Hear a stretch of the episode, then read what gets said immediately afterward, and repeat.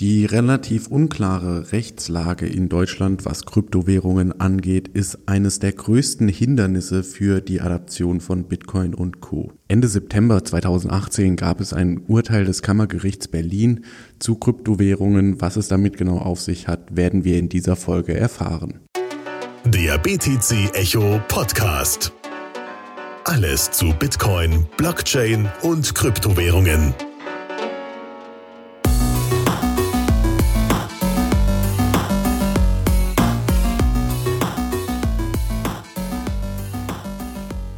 Hallo, herzlich willkommen zum BTC Echo Podcast. Ich habe auf der anderen Seite der Leitung den Jörg Andres. Jörg ist Rechtsanwalt und ja, macht unter anderem YouTube-Videos zum Thema Recht und Steuerrecht auch und schreibt Artikel und einen ganz interessanten Artikel ist zum Kammergericht-Urteil aus Berlin. Das wird der ein oder andere schon mitbekommen haben oder noch im Kopf haben, dass das Kammergericht Berlin da was gemacht hat und was genau da passiert ist, was die Situation in Deutschland jetzt gerade ist, was sie vorher war, das wird uns der Jörg jetzt hoffentlich äh, ja, gut erklären. Hallo Jörg. Ja, hallo Axel. Alex, Alex, kein Problem. Alex, genau. Genau vor Augen, okay, alles klar, ja. Genau. Ja, ähm, also das Kammergericht Berlin hat der BaFin auf die Finger gehauen, wenn ich das richtig verstehe, und hat gesagt, ihr habt Bitcoin als ähm, Finanzinstrument klassifiziert, aber ihr habt da gar nicht wirklich das Recht dazu. Stimmt das? Im Grunde genommen kann man das so umschreiben. Das ist von der Situation her ja wie folgt. Da ist äh, so ein junger Aktiver, der hat da eine, ähm, eine Bitcoin-Börse im Internet gelauncht und hat damit äh, ganz erhebliche Erfolge erzielt. Das hat in der Folge dazu geführt, dass er plötzlich auf seinem Konto äh, einen ganz erheblichen Geldbetrag hatte und dass ihm dann die Bank das Konto vorsorglich mal gekündigt hat. Ja, er hat daraufhin dann die Geschäftsaktivitäten eingestellt und die ganze Sache ist natürlich dann der BaFin auch bekannt geworden. Und die hat sich da bemüßigt gesehen, dem dann einfach mal äh, eine Geldstrafe aufzuoktroyieren. Ja? Hat also die Staatsanwaltschaft eingeschaltet und dann kam es zu diesem Prozess. Das hat angefangen zunächst mal beim Amtsgericht. Da wurde der junge Mann dann auch verurteilt zu einer Geldstrafe. Äh, in der nächsten Instanz, als er dagegen vorgegangen ist, wurde das wieder aufgehoben wie es da so schön heißt, aus Rechtsgründen, also formale Gründe, die ich jetzt da im Detail nicht erläutern möchte. Und äh, das Ganze ging dann noch eine Instanz weiter und da äh, wurde dann bestätigt, dass der sich selbstverständlich keiner Geldstrafe hier unterwerfen muss. Und zwar war das banale Argument, die BaFin kann nicht einfach selbst bestimmen, wann sie zuständig ist und wann nicht. Ja, denn im Grunde genommen lief es ja darauf hinaus, die BaFin hatte dem ins Stammbuch schreiben wollen, dass der vorher eine Erlaubnis hätte einholen müssen. Und da hat das Gericht gesagt, ja, ja, das ist prinzipiell schon möglich, dass die BaFin solche Zuständigkeiten bekommt. Aber das muss bitte schön der Gesetzgeber regeln. Ja? Das reicht also nicht, dass die BaFin hier Mitteilungen rausgibt und sagt, wir fühlen uns für diesen oder jenen zuständig. Und ihr, äh, liebe Bürger, müsst euch jetzt mal daran halten, wie wir die Sache individuell sehen. Also es liegt letztendlich daran, wir leben ja in einem Rechtsstaat in Deutschland und die ja. BaFin hat jetzt nicht die Hoheit über, ja, dass sie praktisch, auf Englisch sagt man Judge and Executioner sein kann, also der Richter und doch der, der Henker gleichzeitig, sondern in dem Fall wäre die BaFin nur der Henker, oder? Dass die dann die genau. Urteile, genau. die der Gerichtsgeber, der, der, der Gerichtsgeber ähm, verabschiedet, ausführen darf. Ja, also das Urteil, was der Richter fällt, ja, das müsste dann in der Tat der Henker vollstrecken, nichts anderes. Der Henker kann aber nicht hergehen und kann sagen, ich entscheide jetzt mal selbst, wer gehängt werden muss und wer nicht. Ja.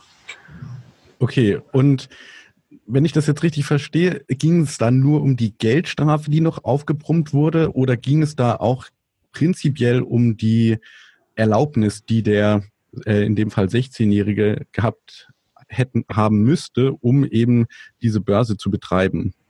Ja, es ist wie so oft so, also im Kern ging es natürlich erstmal nur um die Erlaubnis, aber die BaFin hatte eben die Auffassung vertreten, dadurch, dass der gar keine Erlaubnis beantragt hat und logischerweise deswegen auch keine bekommen hat, hätte er sich eben strafbar gemacht. Ja, und deswegen wollte man dann am Ende des Tages zusätzlich diese Geldstrafe noch von dem haben.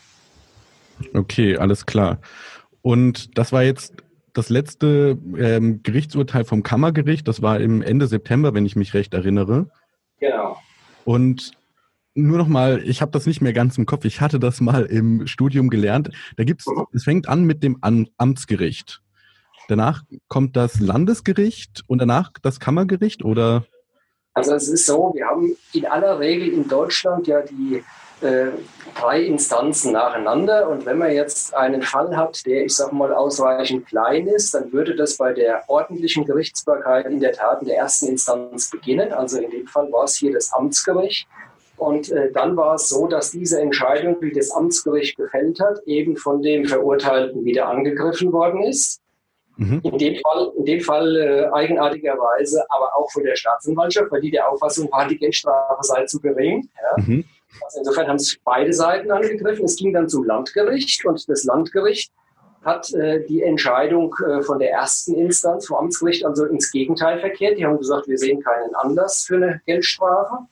Mhm. Und äh, dagegen ist dann logischerweise wieder die Staatsanwaltschaft vorgegangen. Die haben gesagt, also lasst uns in die dritte Instanz ziehen, wir lassen das nochmal überprüfen, weil aus unserer Sicht selbstverständlich eine Geldstrafe erforderlich ist, um den da so zu sanktionieren. Ja. ja. Und wenn äh, das Urteil jetzt nochmal angefochten werden würde, dann würde es schon zum Verfassungsgericht gehen oder gibt es da noch einen Gerichtshof dazwischen? Es ist so, in dem Falle äh, gibt es da im Grunde genommen keine äh, Möglichkeit mehr gegen vorzugehen. Die drei Instanzen, der ganze Rechtsweg ist erschöpft. Es mhm. sei denn, jetzt würde argumentiert werden, der wird ein Grundrecht verletzt, aber da ja derjenige, der verurteilt werden sollte, hier freigesprochen worden ist, wird es hier keine weitere Instanz geben. Ja. Okay, und das heißt jetzt auch erstmal für die äh, Rechtslage in Deutschland, es ist nicht so, dass die BaFin das Recht hat, Bitcoin oder Kryptowährungen als Finanzinstrument zu klassifizieren. Das hast du ja auch in dem Artikel, den, oder habe ich das richtig äh, verstanden? So interpretiere ich das Urteil. Die können zwar versuchen, das zu tun, laufen aber Gefahr, wenn es hinterher vom Gericht überprüft wird, dass ihnen das Gericht dann eben äh, die Sache kaputt macht und äh, letzten Endes zum Ausdruck bringt, ihr von der BaFin könnt es nicht selbst entscheiden, da müsste schon der Gesetzgeber aktiv werden. Und dann müsste der Gesetzgeber ein Kryptowährungssteuergesetz verabschieden, in dem halt genau drin steht, äh, keine Ahnung, die und die Kryptowährungen sind so zu handhaben und die und die Kryptowährungen auf der anderen Art und Weise, einfach, dass das da eindeutig geregelt ist, oder? Also wir müssen zwei Sachen auseinanderhalten. Das Verfahren hier betraf überhaupt kein Steuerrecht. Ah, das okay. betraf das Aufsichtsrecht. Ja, es ist ja so, dass die BaFin unter anderem die Aufgabe hat, zu überprüfen, wer macht denn hier in Deutschland oder von Deutschland aus im weitesten Sinne Bankgeschäfte. Also zum Beispiel, wer äh, handelt da mit irgendwelchen Währungen, darf die austauschen. Ja? Äh, es soll ja so sein, dass das eben nur von ganz seriösen Institutionen oder Personen auch ausgeführt werden darf, weil hier da ein ganz enormes Bedürfnis besteht, dass das Ganze seriös gehandhabt wird. Ja. Und mhm. deswegen soll die BaFin eben eine Aufsicht darüber führen, was ja auch völlig legitim und nachvollziehbar ist. Nur so kann ja der Rechtsstaat auch funktionieren. Es reicht ja nicht aus, dass Gesetze gemacht werden und hinterher sagt man, schauen wir mal, ob sich die Leute daran halten. Ja, es muss hier schon eine gewisse Kontrolle geben. Und diese Kontrolle kann halt der Gesetzgeber nicht machen. Das ist ja nicht seine Aufgabe, sondern in der Gewaltenteilung, die wir nach dem Grundgesetz haben, ist es ja so, der Gesetzgeber schafft gewissermaßen einen Rahmen, so wie wir uns einen Bilderrahmen vorstellen. Ja. Mhm. innerhalb des Rahmens soll dann eben die Exekutive, also die ausführende Gewalt dafür sorgen, dass diese Gesetze bitteschön auch eingehalten werden. Ja, also vergleichbar dem Polizisten, ja, der dann eben auf der Straße schaut, fahren die jetzt auch alle auf der rechten Seite, ja. Und wenn die das tun, ist es in Ordnung. Wenn jetzt einer auf der linken Seite fährt, dann greift der Polizist ein, sagt Stopp, du musst hier auf die rechte Seite fahren, weil das ist so vorgeschrieben. Aber es darf nicht so sein, und das ist ja die, das Learning aus dieser äh, Entscheidung des Kammergerichts, es darf nicht so sein, dass der Polizist eben von sich aus sagt, jetzt fahrt ihr in der Straße mal alle links, ja, in der anderen Straße fahrt ihr alle rechts. Das geht nicht, ja, sondern ja. es muss von vornherein klar und eindeutig geregelt werden und auch nur das ist dann umzusetzen. Und du hast jetzt gerade den Unterschied zwischen Aufsichtsrecht und Steuerrecht angesprochen. Ähm, da gibt's aber auch Parallelen, oder? Wenn äh, zwischen den beiden Gesetzen. Das heißt, wenn die ähm, Ermächtigungsgrundlage, heißt das, glaube ich, beim ja. einen nicht gegeben ist, auch nicht beim anderen oder doch? Es ist so, äh, wenn wir uns vorstellen, dass das Finanzamt ja letzten Endes, äh, um das Beispiel von vorhin zu nehmen, der Polizist ist, der eben dafür sorgen muss, dass die Steuergesetze umgesetzt und die Steuern eingetrieben werden, ähm, dann müssen wir uns im Grunde genommen weiter vorstellen, dass ja das Finanzamt äh, durch sein Tätigwerden am Ende des Tages in die Tasche jedes Einzelnen greift und dort dessen Eigentum herausholt, nämlich das Geld, was derjenige eben wie auch immer bekommen, erwirtschaftet oder sonst wie generiert hat. Ja? Mhm. Und wenn wir uns das so vorstellen, dass äh, die Finanzämter das natürlich nur dürfen, wenn die auch eine Begründung angeben äh, können, warum sie das tun, dann hängt es auch wieder mit den Vorgaben des Grundgesetzes zusammen. Ich habe ja vorhin von der Gewaltenteilung gesprochen und äh, genauso steht im Grundgesetz ja auch drin, im Artikel 14, das Eigentum wird gewährleistet. Übrigens auch das Erbrecht steht in dem gleichen Satz auch drin. Das Eigentum wird gewährleistet. Und das heißt ja letzten Endes, dass das Eigentum vom Grundgesetz her geschützt wird als eines der Grundrechte. Ja? Mhm. Das heißt, Leute wie du und ich, wir können uns darauf berufen, dass unser Eigentum bitteschön erstmal uns gehört und dass wir im Grunde genommen damit so verfahren können, wie, wie wir uns das vorstellen, solange wir damit keinen anderen schädigen. Ja? ja? Und wenn jetzt das Finanzamt um die Kurve kommt und äh, ihr sagt, wir hätten gerne äh, auf das und das, was du da erwirtschaftet hast, entsprechende Steuern erhoben, dann dürfen wir als Steuerpflichtige natürlich schon mal fragen, ja, mit welcher Begründung denn? Ja? Und das Spezielle äh, bei den Kryptowährungen ist ja, dass momentan, nach meinem Kenntnisstand jedenfalls, es in Deutschland kein einziges Gesetz gibt, wo mal ausdrücklich irgendetwas äh, im Sinne von Kryptowährungen geregelt wäre. Mit anderen Worten, wir haben hier eine, ich nenne es mal, relativ alte gesetzliche Grundlage und wir haben ein relativ neues Phänomen, was da draußen in der ganz normalen Welt aufgetreten ist, nämlich, dass es jetzt Kryptowährungen gibt und dass diese Kryptowährungen natürlich irgendwo auch attraktiv sind für diejenigen, die sich damit beschäftigen, weil sie unter Umständen dadurch Erträge generieren können. Ja? Mhm. Und dann ist natürlich der Gedanke naheliegend, dass der Staat auf die Idee kommt zu sagen, naja, da hätten wir auch ganz gerne unseren Teil von. Ja? Und jetzt ist natürlich die spannende Frage, kann denn auf Grundlage dieser, ich nenne es mal alten Gesetze, dieses neue Phänomen einfach besteuert werden? Das war die ganze Zeit im Grunde genommen kein Thema, über das hier diskutiert worden ist, weil es gibt da draußen mittlerweile eine äh, mehr oder weniger absolut herrschende Auffassung, jetzt mal zum Beispiel im Hinblick auf die Einkommensteuer, dass man eben sagt, das sind sonstige Einkünfte, ja, die werden eben so besteuert, wie sonstige Einkünfte eben auch besteuert werden, weil das so eine Art Auffangtatbestand sein soll.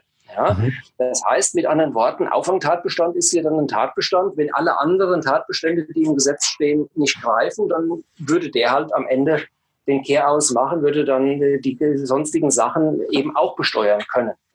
Ja. Nach, nachdem wir aber jetzt dieses Urteil haben äh, vom Kammergericht in Berlin, ist ja der Gedanke schon mal naheliegend zu sagen, ja Moment, wenn es beim Aufsichtsrecht so ist, dass das Gericht sagt, ähm, die BaFin kann nicht einfach selbst Gesetzgeber spielen und insbesondere dann nicht, wenn es um äh, Strafbarkeitsregelungen geht, dann kann man ja schon mal überlegen, haben wir vielleicht eine Parallele im Steuerrecht? Weil im Steuerrecht haben wir auch im Grunde genommen zwei Stufen des Eingreifens. In der Stufe 1 würde das Finanzamt vom Steuerpflichtigen Steuern erheben.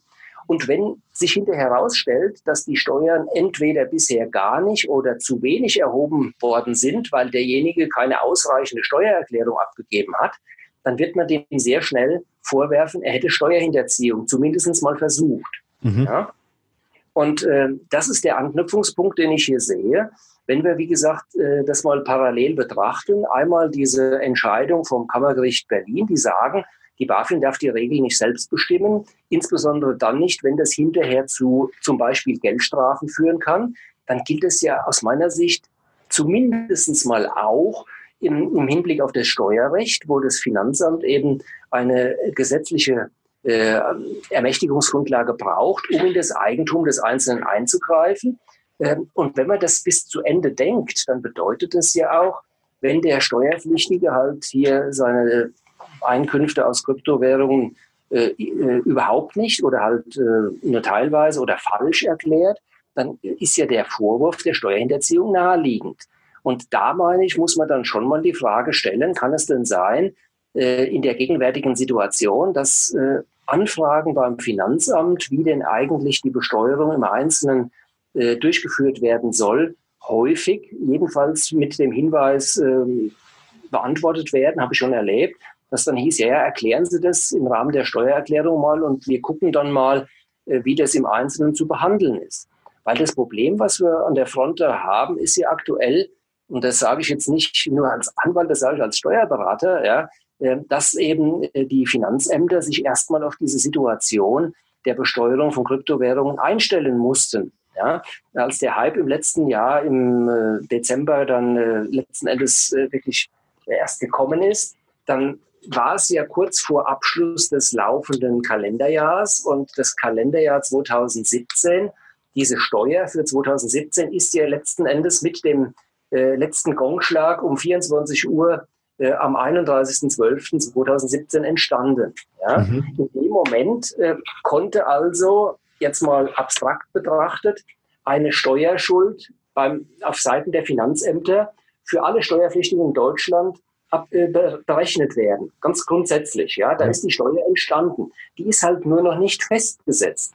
Und jetzt im nächsten Schritt der Festsetzung der Steuer haben die Finanzämter ja das Problem, die können ja nun nicht äh, vorhersehen oder einfach wissen, was jeder einzelne Steuerpflichtige in Deutschland, gerade im Bereich Kryptowährungen, in dem abgelaufenen Jahr jetzt vielleicht an Erträgen erwirtschaftet hat oder nicht erwirtschaftet hat. Vielleicht auch an Verlusten. Ja? Das heißt, die Finanzämter sind ja fundamental darauf angewiesen, auf die sogenannte Mitwirkungspflicht des Steuerpflichtigen, dass der eben seine Steuererklärung entsprechend anfertigt und einreicht damit man beim Finanzamt prüfen kann, inwieweit da möglicherweise Steuern angefallen sind.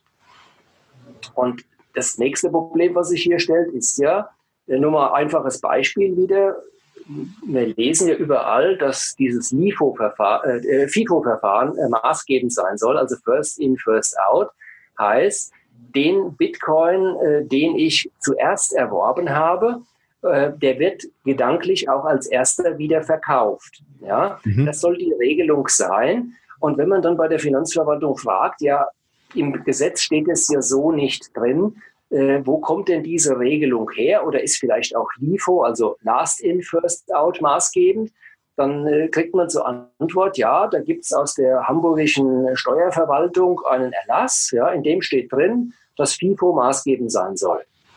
Jetzt ist natürlich die nächste Frage, die sich da anschließt. Ja, was hat denn die hamburgische Steuerverwaltung zum Beispiel mit Bayern oder mit Hessen oder mit Baden-Württemberg zu tun, ja. wo es diese Regelung so nicht gibt? Ja, also das ist ja nicht selbsterklärend.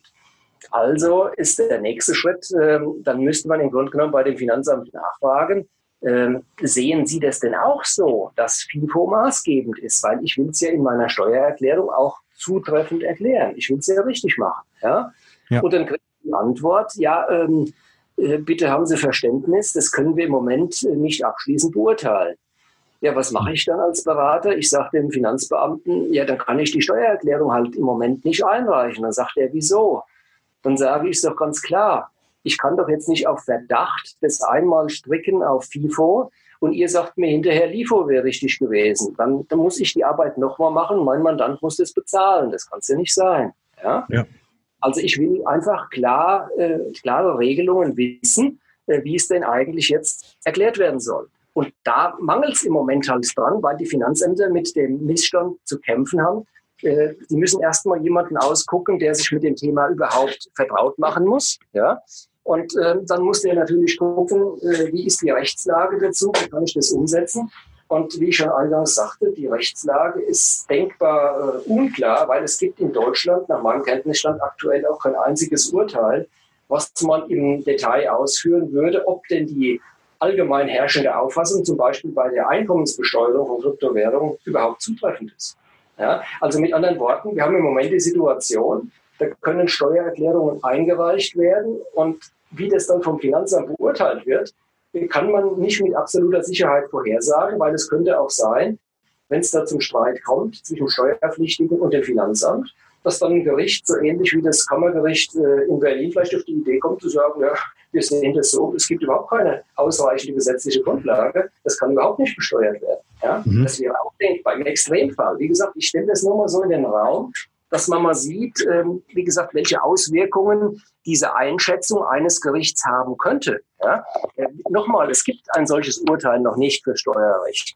Aber der Gedanke, meine ich, ist zumindest mal legitim und angebracht. Wenn wir, wie gesagt, momentan keine einzige Entscheidung eines Gerichts haben, die ja letzten Endes darauf hinauslaufen würde, die Rechtslage mal zu überprüfen. Okay. Und wenn es jetzt um so FIFO und LIFO geht, darf das Finanzamt das entscheiden oder muss das letztendlich auch, um wirklich sauber zu sein, vom Gesetzgeber entschieden werden?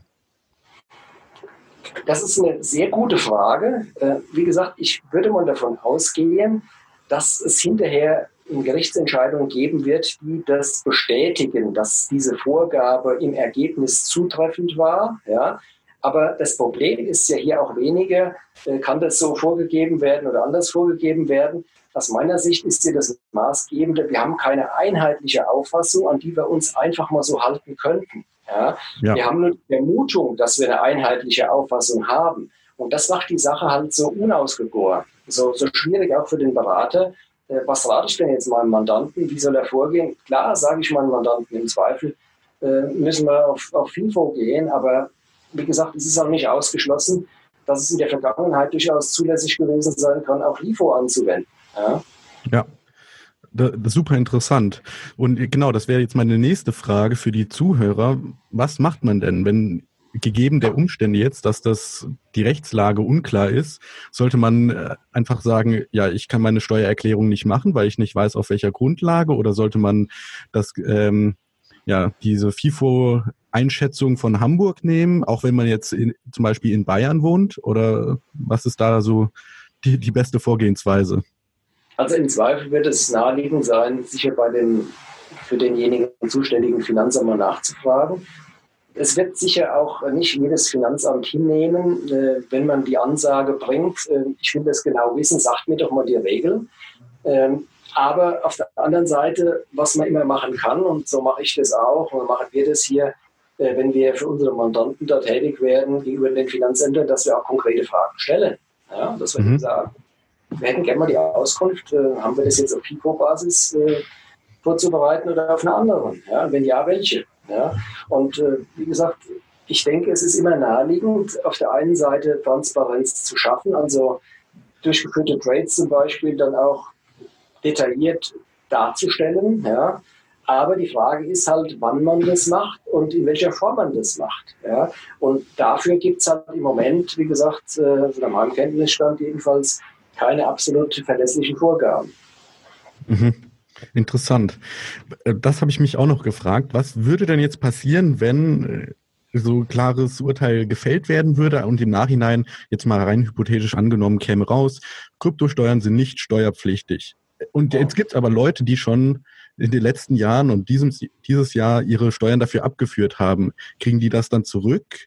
Ähm, wird da irgendjemand zur Rechenschaft gezogen, wenn jetzt zum Beispiel Leute sagen, ey, ich hätte gern eigentlich einen Bitcoin-Automaten aufgestellt und konnte das jetzt nicht machen, weil da Unklarheit geherrscht hat oder beziehungsweise weil ihr unrechtmäßig euren Verantwortungsbereich überschritten habt? Oder ist es dann einfach so, ab jetzt gilt das neu festgelegte? Auch das ist wieder eine gute Frage, die man nicht einfach mit Ja, Nein äh, beantworten kann, sondern es wird ja darauf hinauslaufen, wenn so ein Urteil kommt, dann wird das wahrscheinlich eine zumindest mal gewisse Rückwirkung entfalten. Die Frage ist nur, wie weit reicht es dann zurück? Und vor allen Dingen ist auch die interessante Frage, wie wird denn diese mögliche Rückwirkung sich dann auch auswirken auf mögliche Fälle, in denen man vielleicht dann sogar noch von einer Steuerhinterziehung ausgehen kann. Weil natürlich muss es ja prinzipiell so sein, dass man als Steuerpflichtiger im Vorhinein wissen muss, muss ich denn jetzt bestimmte Dinge erklären oder nicht? Ja, muss ich bestimmte Dinge versteuern oder nicht? Es kann nicht so sein, dass man das fünf Jahre später dann erfährt. Ja? Aber im Moment ist es in der Tat so, dass es da mit Sicherheit mal eine Grauzone gibt. Und äh, jetzt ganz konkret zu der Frage, kriegt man denn, wenn man diese ähm, äh, Kryptosteuergewinne versteuert hat und äh, bezahlt hat, die, die Steuer also entrichtet hat, kriegt man die später vielleicht zurück.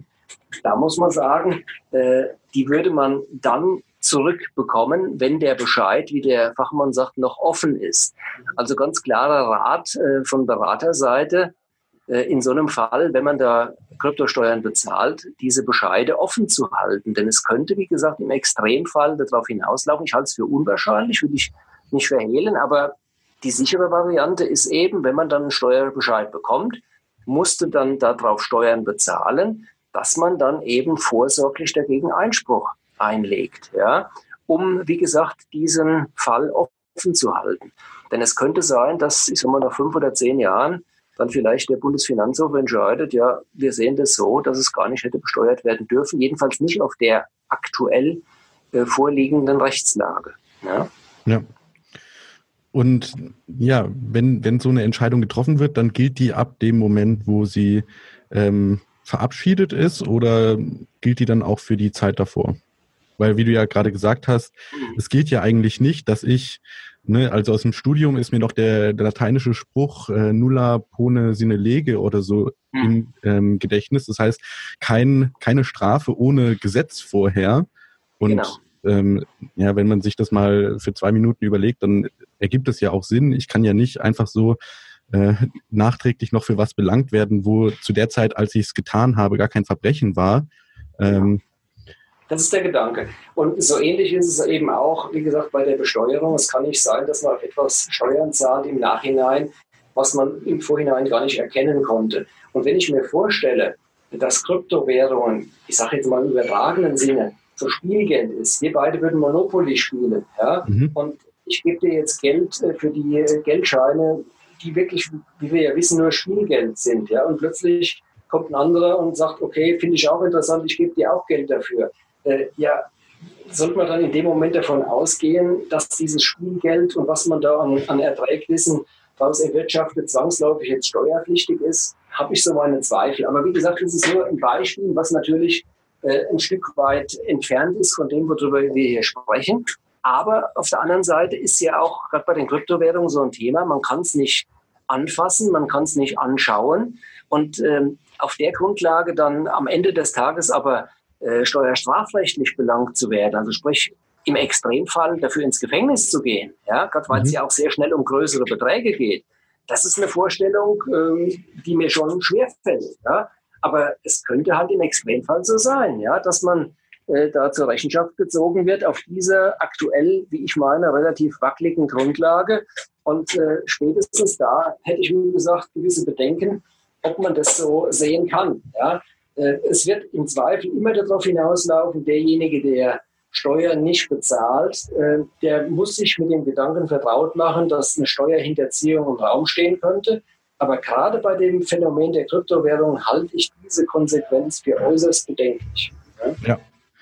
ja. Genau, diese wackelige Grundlage. Wenn ich das aus dem Artikel richtig äh, genommen habe, dann stützt sich das alles auf ein Papier, was die BaFin 2011 rausgegeben hat, wo sie Bitcoin praktisch zum Finanzinstrument aufwertet und das aber eigentlich ungültig ist, da Bitcoin dafür schon 1997 hätte existieren müssen. Genau, also man muss sich das so vorstellen, äh, was das Gericht hier geprüft hat. Die haben gesagt, naja, wenn wir uns vorstellen, wir wären 1997 der Gesetzgeber gewesen, ja, hätten wir uns dann bei der Wortwahl vorgestellt, dass es später mal Kryptowährungen gibt. Und da haben die Richter ehrlicherweise gesagt, nee, weil das konnte man sich so nicht vorstellen. Ja? Mhm. Zumindest mal konnte man sich nicht so konkret vorstellen, als dass man das hier in dem Gesetzestext schon hätte abbilden können. Ja? Da sind wir uns, denke ich, alle einig. Ja? Da kommt man nicht dran vorbei. Und deswegen hat man dann konsequenterweise gesagt, äh, dann kann die BaFin nicht hergehen und kann da was reininterpretieren, was als Grundlage darin gar nicht enthalten ist. Ja? Alles klar, super interessant. Was, wie sieht's denn jetzt mit der Zukunft aus? Ich habe das Gefühl, und wahrscheinlich kannst du es bestätigen, dass viele Finanzämter äh, super überfordert sind mit der ganzen Sachlage. Nicht nur Bitcoin an sich, sondern da gibt's ja dann auch noch äh, tausend andere Altcoins, die noch ihre eigenen Eigenschaften haben und wo man ähm, dann teilweise noch Erträge erwirtschaften kann durch äh, Staking und äh, Mining und so weiter. Ja, wann kann man da mit einer klaren Rechtslage rechnen? Und ähm, sind die Finanzämter dieser Herausforderung überhaupt gewachsen? Also man muss ja mal, wie gesagt, äh, ganz klar zum Ausdruck bringen, die Finanzämter sind zu diesem Problem gekommen wie die Jungfrau zum Kinde, wie ich schon sagte, ja, durch den Hype gerade Ende 2017. Davor war es ja nicht wirklich absehbar, dass sich das mal in der Größenordnung vor allen Dingen so schnell entwickeln würde. Das heißt, im Grunde genommen haben die Finanzämter aus meiner Sicht so eine Art Nachwuchsproblem. Die müssen, wie gesagt, diese Leute jetzt erstmal generieren, die sich überhaupt mit den Thematiken da beschäftigen wollen und das auch können. Und äh, darüber hinaus müssen die Personen ja dann erstmal amtsintern quasi auch entscheiden, wie die solche Fälle behandeln. Also ist extrem schwierig. Äh, deswegen der Blick in die, wie ich immer sage, mittelgroße Kristallkugel ist natürlich anspruchsvoll, gerade in der Konstellation. Ähm, aber es wird wohl darauf hinauslaufen, äh, dass man, wie gesagt, diese allgemein herrschende Meinung, gerade jetzt mal was die Einkommensteuer anbetrifft, dass man die wahrscheinlich auch so dann umsetzen wird. Also nur Beispiel, äh, wenn man jetzt, äh, wie gesagt, den Bitcoin Mitte 2017 angeschafft hat und hat den dann in der zweiten Jahreshälfte 2018 veräußert, also außerhalb eines bereits abgelaufenen Jahres, dann ist aktuell ja diese sogenannte Spekulationsfrist von einem Jahr abgelaufen. Und das, was man dann eben an Gewinn gemacht hätte, unterstellt, das wäre so, äh, diesen Gewinn kann man dann steuerfrei, also einkommensteuerfrei einstreichen. Mhm. Ja, davon ist wohl auszugehen, dass es dabei bleiben wird. Wie gesagt, äh, diese Überlegung, mit der fehlenden Ermächtigungsgrundlage, die ist mehr steuersystematischer Natur. Wie gesagt, ich gehe nicht davon aus, dass sich das so bewahrheiten wird, aber wir können es nicht ausschließen als Parallele zu diesem Kammergerichtsurteil. Ja. Ja. Und äh, ich versuche das auch immer auf meinem YouTube-Channel, anderes Recht, äh, durch Videos nochmal zu untermalen, dass ich eben sage, okay, wir haben äh, bestimmte Entwicklungen, wohin äh, gehen die denn? Ja, was kann man denn aus dem, was bisher passiert ist, so ableiten? Und wie gesagt, gerade bei, den, bei der Besteuerung von Kryptowährungen äh, kann es gut so sein, äh, dass wir eben da noch längere Zeit darauf warten müssen. Die Finanzämter logischerweise auch, weil auch in Berlin, da wo das Bundesfinanzministerium sitzt, die können das natürlich nicht einfach mal so entscheiden. Die können auch dem bundesdeutschen Gesetzgeber nicht ohne weiteres abschließende Vorschläge machen, weil die Dinge hier auch europaweit, ja weltweit koordiniert werden müssen. Weil eins ist hier ganz wichtig in dem Kontext. Man muss ja sehen, dass eine Steuererhebung auf äh, Kryptoerträge, dass die natürlich auch eine Standortfrage ist. Mhm. Das heißt, wenn Deutschland jetzt hergeht und sagt, wir besteuern ähm, die Erträgnisse aus äh, Kryptowährungen äh, jetzt stärker, nicht nur, dass wir jetzt äh, die, die Tatbestände erweitern, sondern dass wir insbesondere, ich sage mal, einfaches Beispiel wieder, diese Spekulationsfrist von einem Jahr auf fünf Jahre erhöhen. Das wäre ja vorstellbar, ja, dass mhm. man das isoliert für die Kryptowährungen macht. Ähm, dann wäre das aber auch wiederum ein Standortfaktor, wenn ich mir vorstelle, ich wäre jetzt ähm, Start-upler, würde mir da irgendwas ganz Tolles ausdenken, was mit Krypto auf, auf Basis von Kryptowährungen funktioniert dann würde ich mir ein zweites Mal überlegen, bleibe ich dann in Deutschland. Ja? Aktuell ja. ist ja das Problem, was die Gründer da haben, dass eben kaum ein Berater äh, überhaupt was dazu sagen kann. Ja? Ähm, wie wird, werden dann die, die Erträgnisse besteuert? Ja? Äh, wie wird, wird, werden sich die Rahmenbedingungen entwickeln? Man muss, wie gesagt, praktisch laufend in die Kristallkugel schauen ohne dass man dem Mandanten dann wirklich eine abschließend klare Auskunft geben kann. Äußerst misslich für die Berater, aber auch äußerst misslich, behaupte ich mal, für die Finanzämter, weil die eben auch nicht glücklich über die Situation sind. Ja? Und äh, wie gesagt, dieser Standortfaktor, der wird sich dadurch nur vermeiden lassen, dass man eben von mir aus EU-weit äh, da Standards setzt, die dann schon mal einheitlich sind. Und dann wird natürlich der nächste Punkt sein, gehen die jungen Leute dann in äh, die Länder, die außerhalb der EU liegen, ja, ja. weil es dort wieder deutlich günstiger ist. Also auch da im Grunde genommen kann das nur weltweit koordiniert werden und das geht nicht schnell. Ja.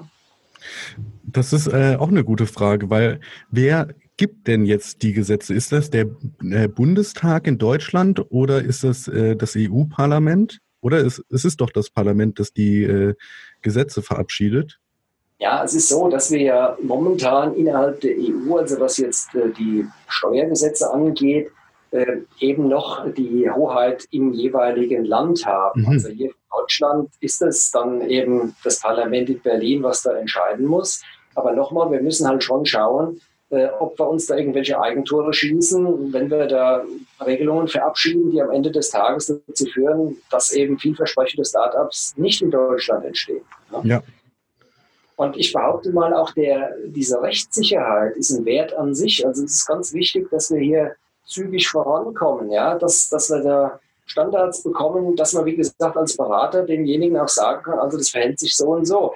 Äh, selbst wenn es äh, eine nachteilige Regelung ist, äh, wird es immer noch Leute geben, die sagen, die Infrastruktur hier in Deutschland, die sagt mir so zu oder von mir aus die Landschaft oder die Leute, ja, dass sie sagen, ich bleibe trotzdem hier, auch wenn ich dann zwei Prozent mehr Steuern äh, einkalkulieren muss. Ja. ja. Aber diese Unsicherheit, das glaube ich, ist das Allerschlechteste. Und äh, ich sage mal, dieser Faktor Digitalisierung, der da in der Politik immer stärker jetzt äh, diskutiert wird, der ist so wichtig und der besteht halt nicht nur äh, aus dem Verlegen von Glasfaserkabel, sondern der besteht auch darin, dass wir klare Regelungen haben, und zwar auch wieder nicht nur im steuerrechtlichen Bereich, sondern auch also im zivilrechtlichen Bereich. Ja, wenn wir das Thema Smart Contracts angucken, was äh, ist da zu beachten?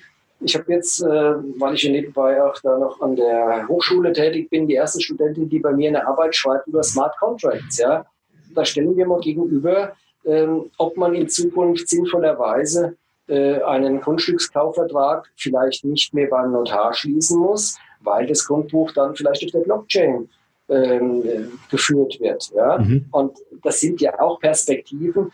Da, da, haben wir als, als Deutschland natürlich auch eine Chance, weiter nach vorne zu kommen. Aber im Moment sehe ich uns, ich sag mal, am Ende des Mittelfelds. Ja?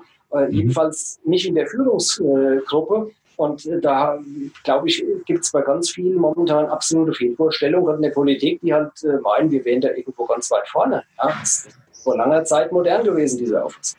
Ja.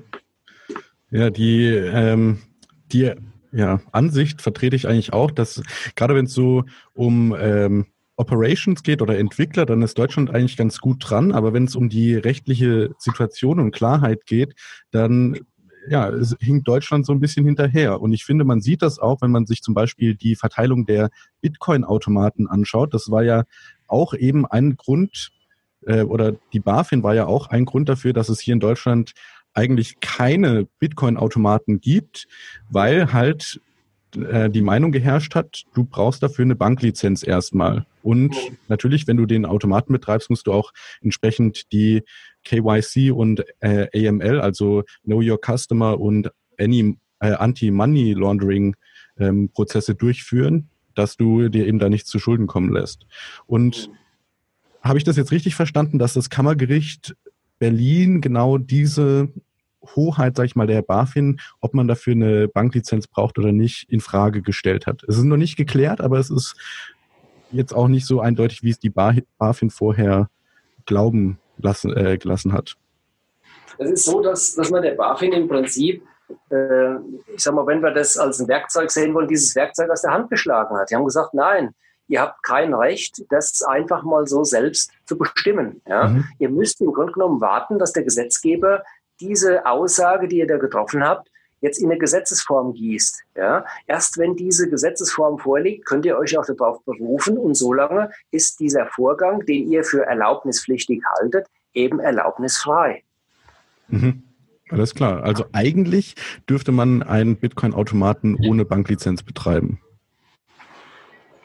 Mm, das habe ich jetzt im Detail nicht geprüft. Wie gesagt, ich habe mich erstmal mit dieser Entscheidung befasst und habe das mal äh, bezogen auf die Situation im steuerrechtlichen Bereich. Mhm. Aber es könnte darauf hinauslaufen. Ich würde vermuten, dass es möglicherweise darauf hinausläuft, aber nochmal, das habe ich nicht geprüft. Ja. Okay, alles klar.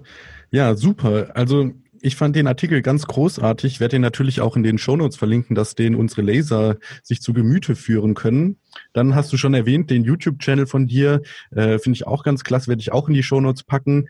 Äh, zum Beispiel das Video, äh, die fünf ja, meisten Irrtümer bei der Besteuerung von Kryptowährungen ist sehr zu empfehlen. Äh, kannst du dich da noch ungefähr dran erinnern und hat sich da an irgendeinem der fünf Punkte was geändert jetzt durch das Kammergericht-Urteil?